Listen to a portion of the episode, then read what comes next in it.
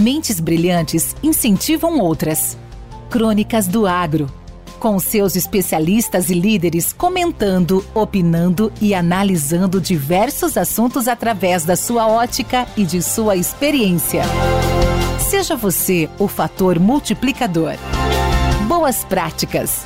Boas ideias.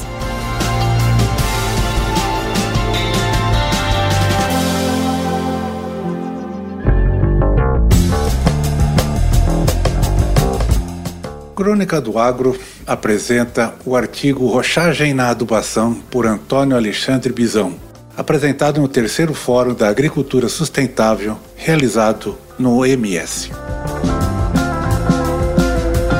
Olha, os romanos, existem referência que os romanos já utilizavam as margas como corretivo de solo lá na agricultura na Roma Antiga. Depois nós temos outra referência muito importante, é a respeito do James Hutton. James Hutton viveu na Escócia, em Edimburgo. Ele era um médico que é, encantou-se pela ciência geológica e a referência escrita que foi o primeiro a fazer rochagem na sua propriedade, uma fazenda na região de Edimburgo. Depois essa coisa evoluiu na Alemanha, ali no século XIX, foi, é quando aparece a presença do Julius Hensel, que foi quem escreveu, que era um bioquímico alemão, foi quem escreveu muito sobre o tema da rochagem. Esse processo ele evoluiu muito na Alemanha. O Julius Hensel escreveu o livro Pães de Pedra, onde ele mostrou para a sociedade alemã como era possível produzir alimentos usando a rochagem como esteio. Nessa época que foi implantado o sistema de produção de alimentos com o uso do pó de rocha na Alemanha, ainda não tinha sido disponibilizado a tecnologia do fertilizante químico. Então fica essa pergunta: como que era possível produzir alimentos até o ano de 1850 sem usar o fertilizante químico? Então era usado somente o fertilizante orgânico, por isso que existia a teoria do humus, que todo o fertilizante, toda a nutrição de planta era através do humus. E o Julius Hensel provou bem ao contrário, que a fertilização das plantas é feita através dos minerais que se encontram armazenados e preservados nas rochas. Julius Hensel mostrou isso muito bem, que o solo que nós temos que fornece os nutrientes para as plantas nada mais é do que a evolução das rochas. Ele deixa isso muito claro ao mostrar que nas regiões de serra nós observarmos solos de alta fertilidade. Nas regiões de planícies nós tínhamos solos de mais baixa fertilidade, aonde o solo em formação já tinha distanciado do seu suprimento de nutrientes, que é a rocha in natura preservada. A meta, o a, a, guia, a estrela guia do nosso sistema de rochagem é sim, somente uma coisa: a redução do nosso custo de produção. Nós não podemos negar que a Revolução Verde é, fez com que a gente produzisse grande quantidade de alimentos no mundo. Só que essa mesma quantidade que nós produzimos, muito nós produzimos, nós esquecemos de olhar o que? O custo de produção.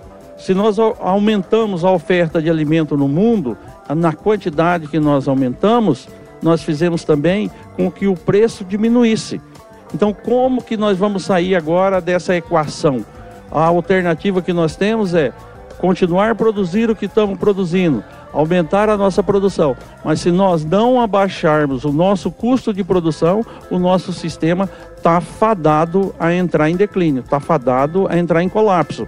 Então, o básico do nosso trabalho significa nós mudarmos o jeito de produzir essa quantidade de alimentos que nós estamos produzindo. Quando eu entro no pó de rocha, que a pessoa toma consciência do pó de rocha e das alterações que ele provoca no sistema, nada mais acontece do que um empoderamento do agricultor novamente. O agricultor volta a ter poder sobre a atividade dele.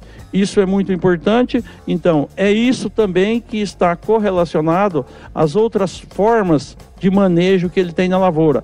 Junto do pó de rocha veio a aplicação dos micro-organismos com produção on-farm.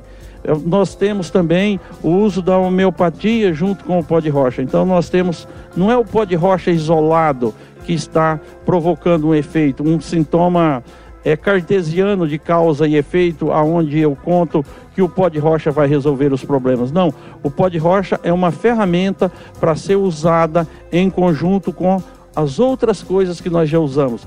Nós usamos pó de rocha, nós vamos retirar o fertilizante químico? Talvez sim, talvez não, mas eu vou estar usando o fertilizante químico com parcimônia, com mais objetividade, com mais economicidade, para que tudo consiste em fazer com que o agricultor volte a ganhar dinheiro nessa atividade. Então, Julius Hensel, lá em 1850, ele já definiu no prefácio do livro Pães de Pedra qual que era um dos objetivos do uso da rochagem? Tornar a agricultura novamente um ofício rentável. Porque se a agricultura não for um ofício rentável, os agricultores vão sair dessa atividade. E quer queira, quer não, na atualidade, no ano de 2019, nós temos que admitir, quer queira, quer não, que a agricultura ainda é a atividade mais importante da humanidade. Quem escreveu isso foi Einstein. Então vejam, senhores, que o próprio Einstein reconhecia que a agricultura era a atividade humana mais importante para manter a sociedade no atual momento. Com temas expressivos e dinâmicos, esse intercâmbio semanal visa oferecer um melhor desenvolvimento em suas habilidades profissionais e nas atividades e práticas do seu cotidiano.